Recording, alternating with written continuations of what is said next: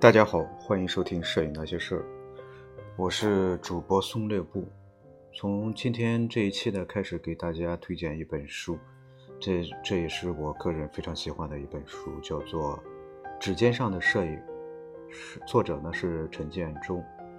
出版社呢是中国民族摄影艺术出版社。这是很薄的一本书啊。整本书呢分为三集啊。实际上很内容不是很多，它一共只有大概一百三十、一百五十多页吧。第一集呢是摄影作为表达的文化，第二集呢是摄影作为技术的文化，第三集呢是摄影在中国的现状。那么陈建州呢是一位摄影师。电视片的制作人和新媒体及视觉文化教育工作者和研究者，他在美国的明尼苏达大学新闻与传播学院获得传媒硕士学位。他现在在芝加哥罗约拉大学传播学院负责媒体技术，并教授新闻摄影。这本书呢，应该说是他。日常的有关于摄影的一些随笔的小文章，鉴于之前在读那个读那个世界摄影史的时候啊，那个说实说实话，一开始还好一点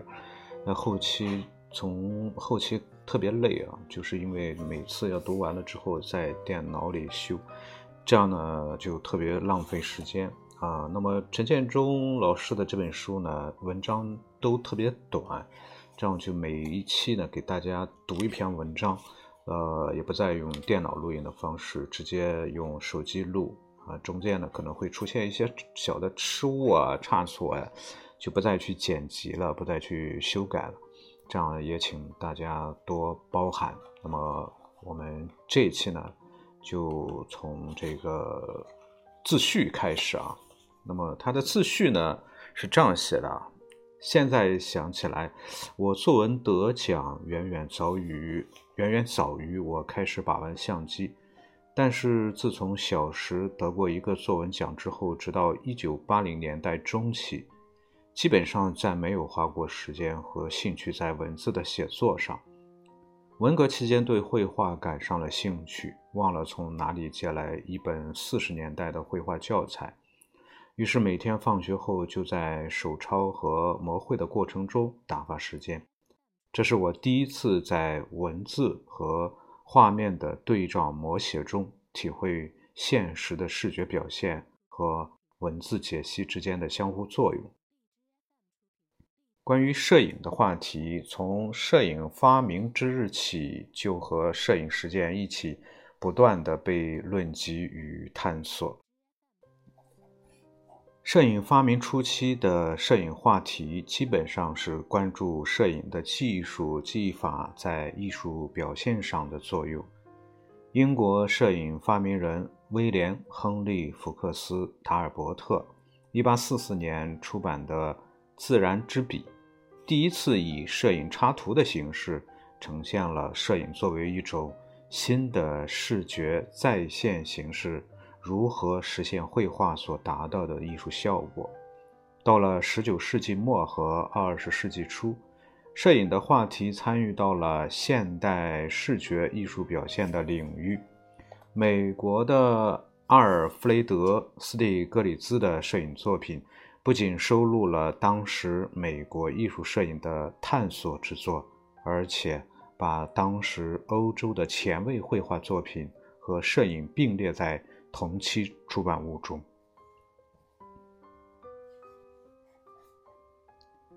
当摄影从古典性演进到现代性，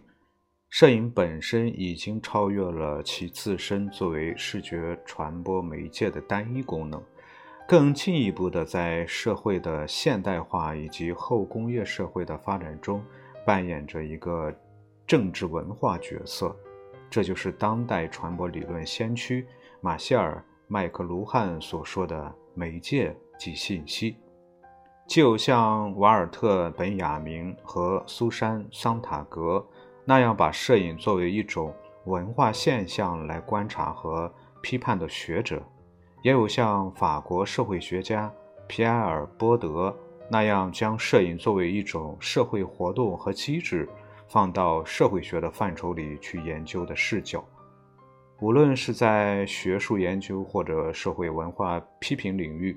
摄影都无可避免地作为一个话题被无数次的论及。这本摄影随笔收集了我在2007年至今在中国和其他国家的中文摄影报刊上发表过的专栏和评述。其实，我最早给摄影报刊投稿是在1980年代后期，我当时刚刚拥有自己的照相机，自然很关心摄影的技巧和技术，就像摄影早期一样。我把自己学到的技术技巧再通过摄影报刊和大家分享。随着在传播学、传播学领域的学习和实践，我开始对于摄影作为一种文化现象和艺术科学更为关注。从2007年起的专栏，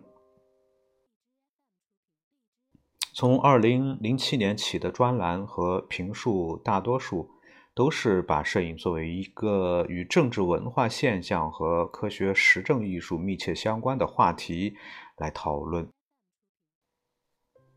在这本集子里，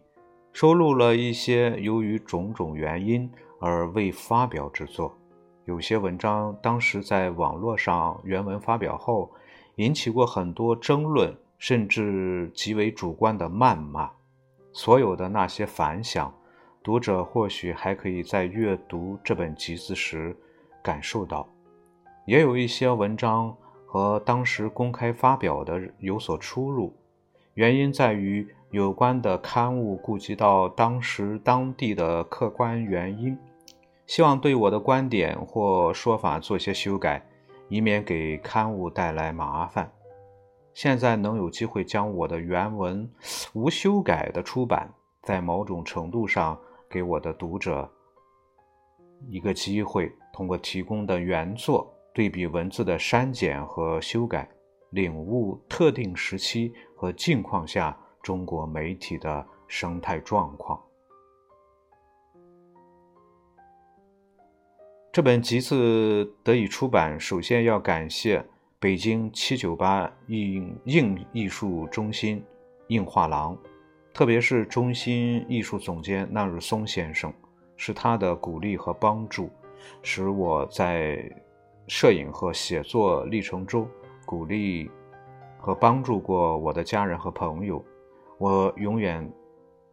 都亏欠他们的恩德。摄影就是生活，有生活就有摄影，有摄影我们就有话题。希望这本集子能够在摄影和生活中。激发出更多的话题。